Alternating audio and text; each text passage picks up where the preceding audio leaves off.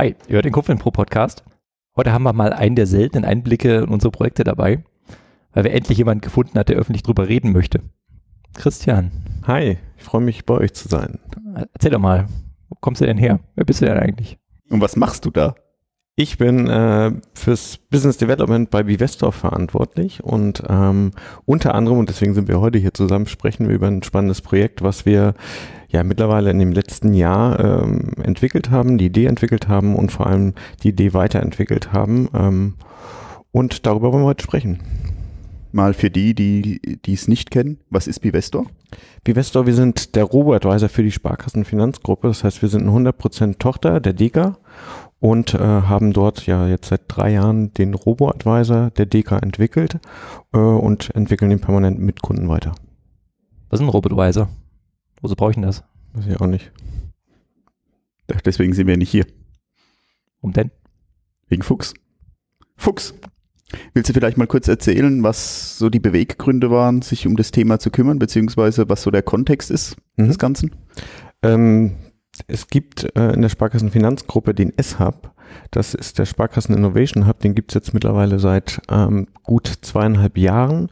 Und die Kollegen in Hamburg kümmern sich dort mehr oder weniger nur um die nur in Anführungsstrichen um die Kreation neuer Ideen äh, quasi am laufenden Band. Die haben dort verschiedene Teams, äh, die sich dann äh, gemeinsam mit Partnern aus der Gruppe, aber auch mit Fintechs äh, Problemfeldern widmen und äh, dort halt wie gesagt, kundenzentriert an Lösungen arbeiten. Und wir äh, als Deka bzw. Bivestor waren dort bei einer Product Discovery dabei zum Thema Einstieg Wertpapiere.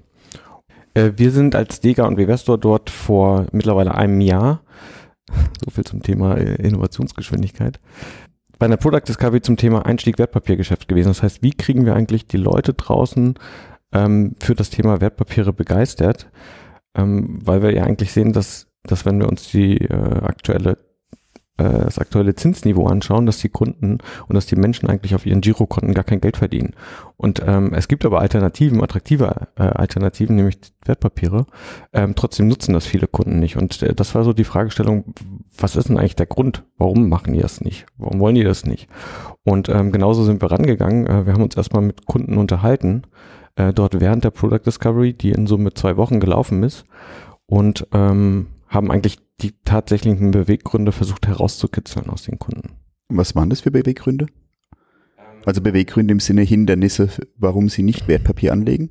Verstehe ich hier richtig? Genau, verstehst du richtig. Ähm, also ein wesentlicher Grund war erstmal das Thema Interesse. Irgendwie haben wir ganz schnell gemerkt, Kunden haben überhaupt gar keine Lust, sich mit diesem Thema äh, Sparen, Geldanlage auseinanderzusetzen, weil das irgendwie gefühlt nach Versicherung das zweitlangweiligste und nervigste Thema der Welt ist. Jo, schuldig.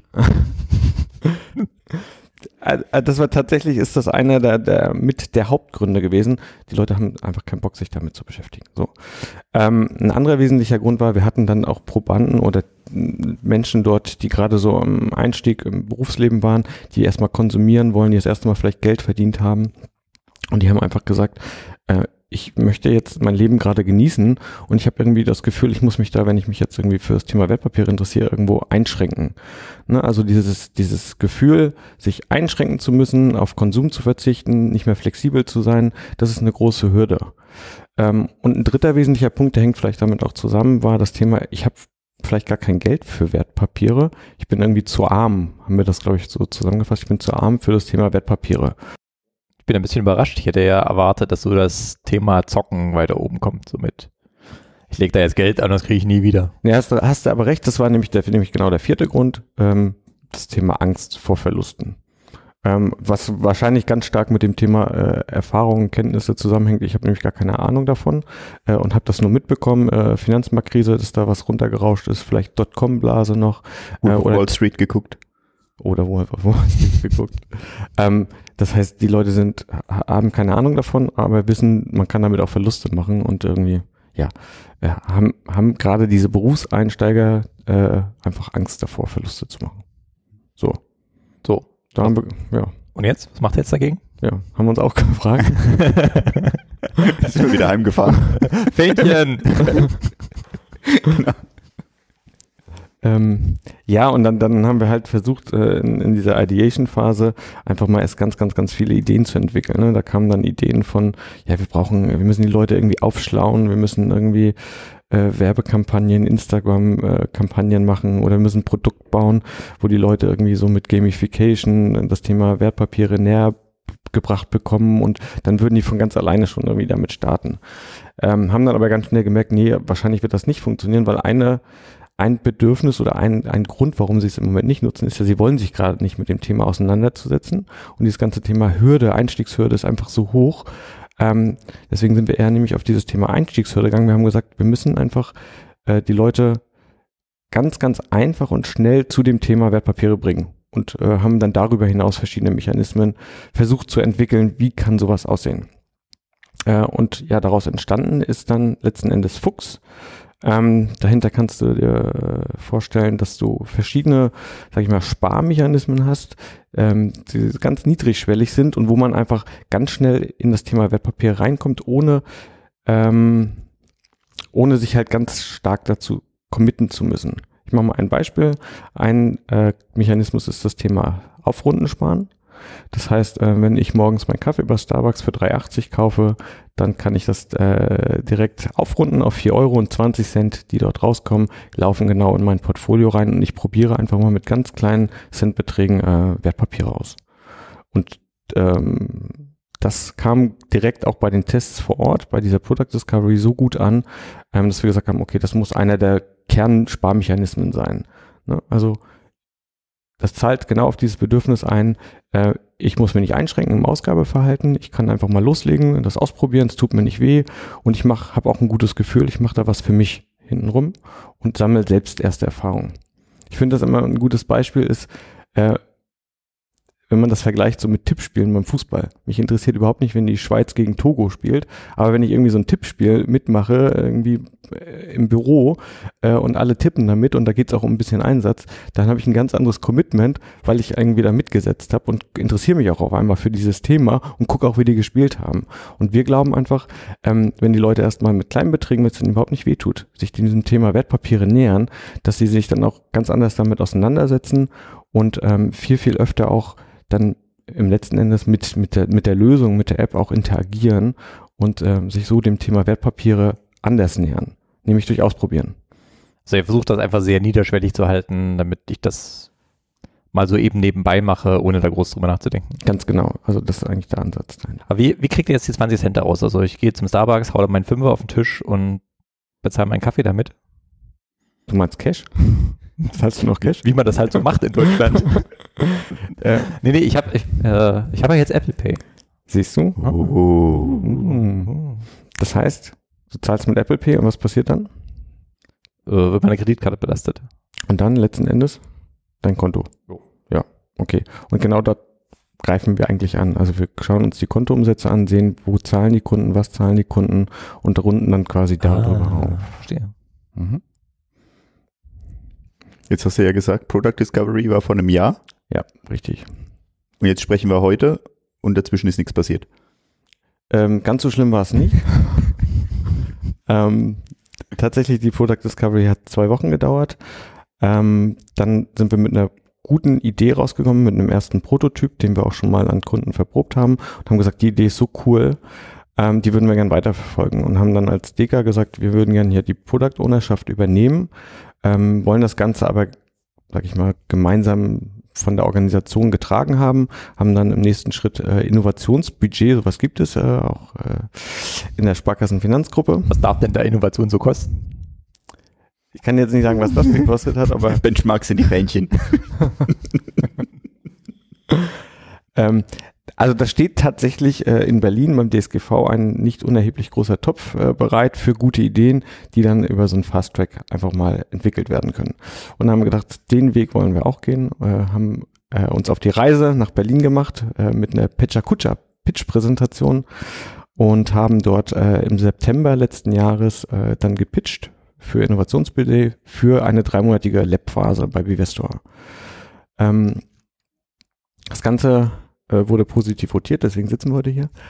Ähm, hat aber auch ein bisschen gedauert. Also auch die Prozesse, es gibt Fast Tracks, könnten noch ein bisschen schneller sein, noch ein bisschen faster. Ähm, aber auf jeden Fall, es ist erstmal gut, dass es solche Instrumente gibt. Und wie gesagt, ähm, es wird positiv votiert und so haben wir Anfang des Jahres ähm, mit unserer Lab-Phase äh, bei Bivestor gestartet. Mit dem Ziel, wir wollen eigentlich das, was wir da als ursprüngliche Idee haben, tatsächlich nochmal ein Stück tiefer legen. Wir wollen das nochmal mit Kunden konkretisieren mit potenziellen Kunden.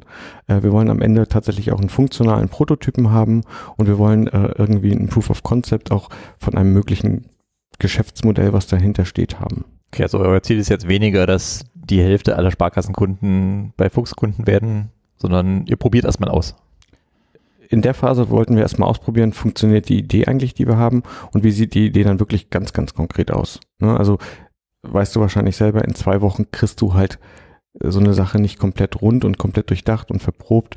Äh, Gerade diese iterativen Schleifen, die braucht man einfach. Mhm. Äh, und das haben wir bei äh, Bivestor gemacht, auch in einem interdisziplinären Team. Das heißt, äh, wir hatten da Kollegen von, äh, von euch, von Kuffin Pro dabei, Valentino selber war ganz stark ja involviert. Ähm, und wir haben aber auch die Sparkassen versucht mit einzubinden, weil wir gesagt haben, ihr habt seid nah am Kunden, auch dort können wir äh, insbesondere sag ich mal, dieses Vertriebs-Know-how, was es dort gibt, äh, mit einbinden. Und haben zum Beispiel die Haspa mit eingebunden, aber auch noch ein, zwei andere Sparkassen. Cool. Mhm. Wir haben ja damals die Lab-Phase ja direkt mit einem äh, mit einem Google Design Sprint gestartet, um mal direkt ins Thema reinzukommen. Wie war das so für dich als Teilnehmer von so einem Google Design Sprint? War ja, glaube ich, dann erster, ne? Mhm. Äh, fand ich mega gut, äh, insbesondere weil wir einerseits ja schon eine konkrete Idee hatten und die jetzt tatsächlich dort nochmal wirklich challengen konnten, aber auch weil wir nach der Woche wirklich anfassbare Ergebnisse hatten. Ne? Also wir haben ja tatsächlich dann nochmal die Idee ein Stück weit auf links gedreht, haben dann einen neuen Prototyp der Form, in Form von einer Landingpage entwickelt und haben das dann am letzten Tag, wie man es halt im Google Design schon macht, auch mit Nutzern vor Ort einen ganzen Tag verprobt und die Erkenntnisse waren, muss ich sagen, auch für den weiteren Verlauf einfach Gold wert. Also war eine sehr, sehr gute Woche. Jetzt haben wir ja die, die Lab-Phase ist ja jetzt durch. Wenn wir jetzt, wenn du jetzt retrospektiv auf die Phase draufschaust, was sind so Key-Erkenntnisse, die du im Rahmen des Labs für dich persönlich, aber auch für das Team und für das Produkt gesammelt hast? Mhm.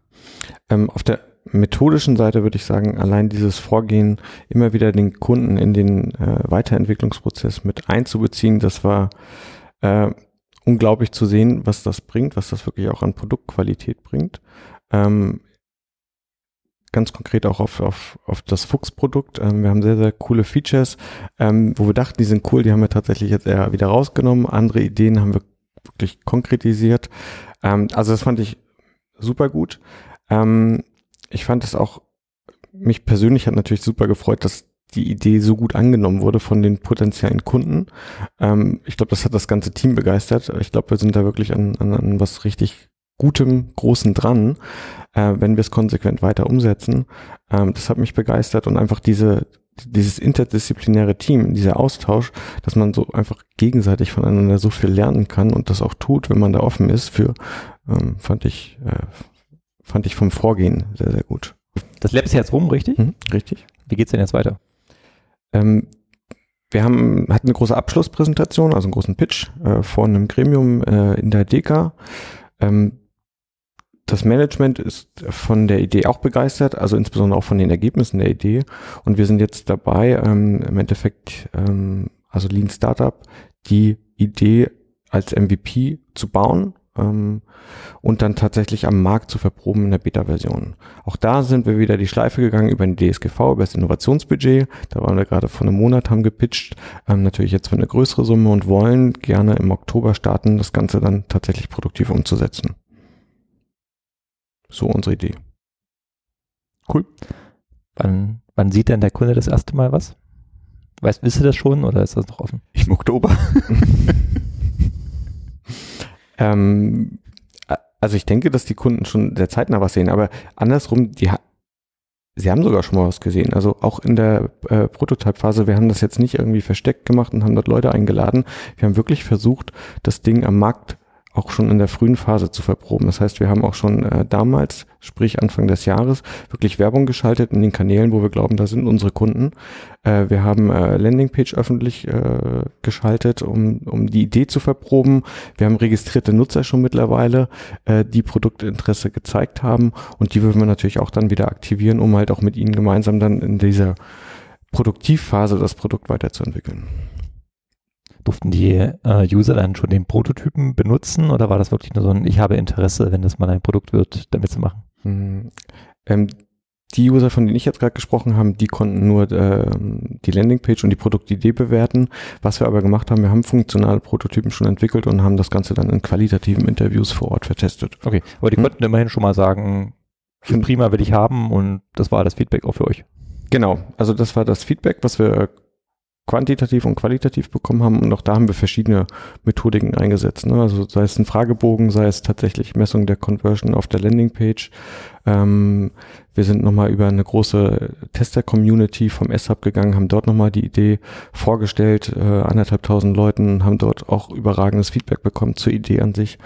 Ähm, ja. Klingt alles sehr, sehr super. Ist es auch. Gibt es denn irgendwas, was nicht so, hast du einen schönen Fuck-up für uns, den, den du teilen kannst? Den ich teilen kann? Ich hatte welche, aber den